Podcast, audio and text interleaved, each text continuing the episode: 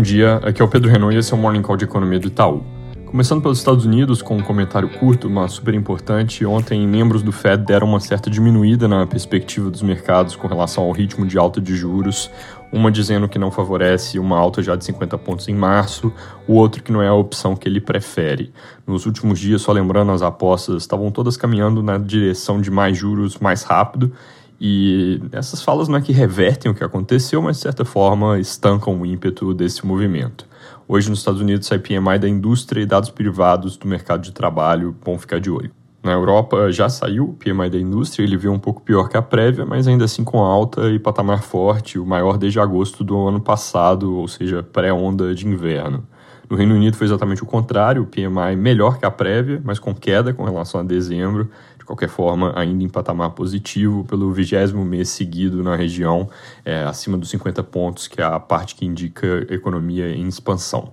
Na Alemanha, vendas no varejo de dezembro vieram com queda forte de 5,5% ante novembro, por causa das medidas de restrição que foram implementadas nessa onda de inverno, número de lado com relação a dezembro de 2020. Para terminar, mais uma surpresa para cima com inflação na região, agora na França,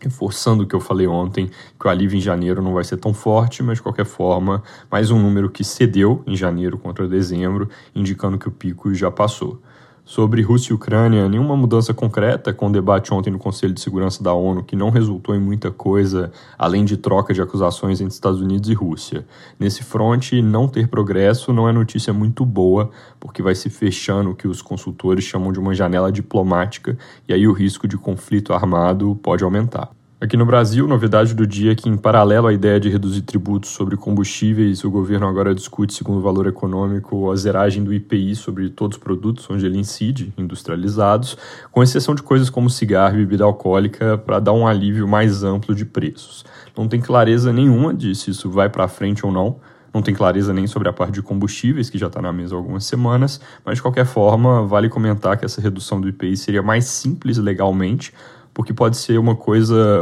por ser uma coisa horizontal, que vale para todos os setores, ela pode ser feita via decreto sem precisar driblar a lei de responsabilidade fiscal, que é algo que seria necessário na mudança sobre combustíveis. Independente do instrumento mais simples, ela também tem um impacto fiscal bem relevante, da ordem de 70 bilhões por ano em termos de renúncia de arrecadação. Lembrando que o IPI pega no calo de governadores como cortar ICMS pegaria, porque metade das receitas que vem desse imposto vão para os estados. Sobre a mudança de tributação de combustíveis, eu mencionei outro dia que, segundo jornais, o foco estava migrando para fazer algo mais pontual, só sobre o diesel, e essa posição é reforçada nos jornais de hoje, com fala inclusive do Arthur Lira nessa direção, de que não vai ter fundo de estabilização de preços, nem corte para outros produtos como álcool e gasolina. Lembrando que não tendo fundo de estabilização, não precisa ser PEC, e isso evita que se mexa no teto de gastos ao discutir esse assunto. Ainda precisa contornar a lei de responsabilidade fiscal, mas lei complementar basta para isso.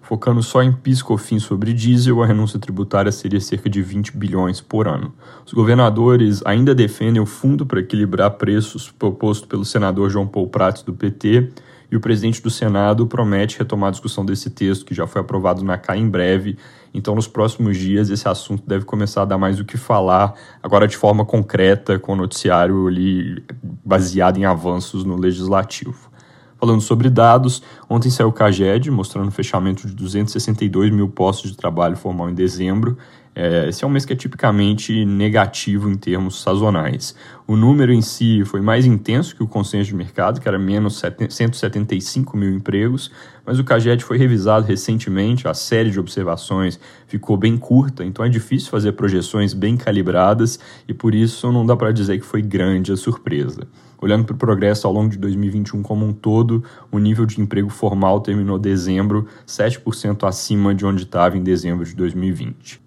Outro dado que saiu ontem foi o resultado primário do setor público em 2021, com um superávit primário de 0,7% do PIB e queda da dívida bruta para 80% do PIB, vindo de quase 89% em 2020 Números muito bons, mas impulsionados por coisas que não vão se repetir, como receitas extraordinárias, aumento de arrecadação, crescimento forte e juros baixos. Para esse ano, a perspectiva é voltar a ter déficit e aumento de dívida, e para os anos seguintes, esse lado das contas públicas certamente é o flanco exposto que o Brasil precisa endereçar. É isso por hoje, bom dia.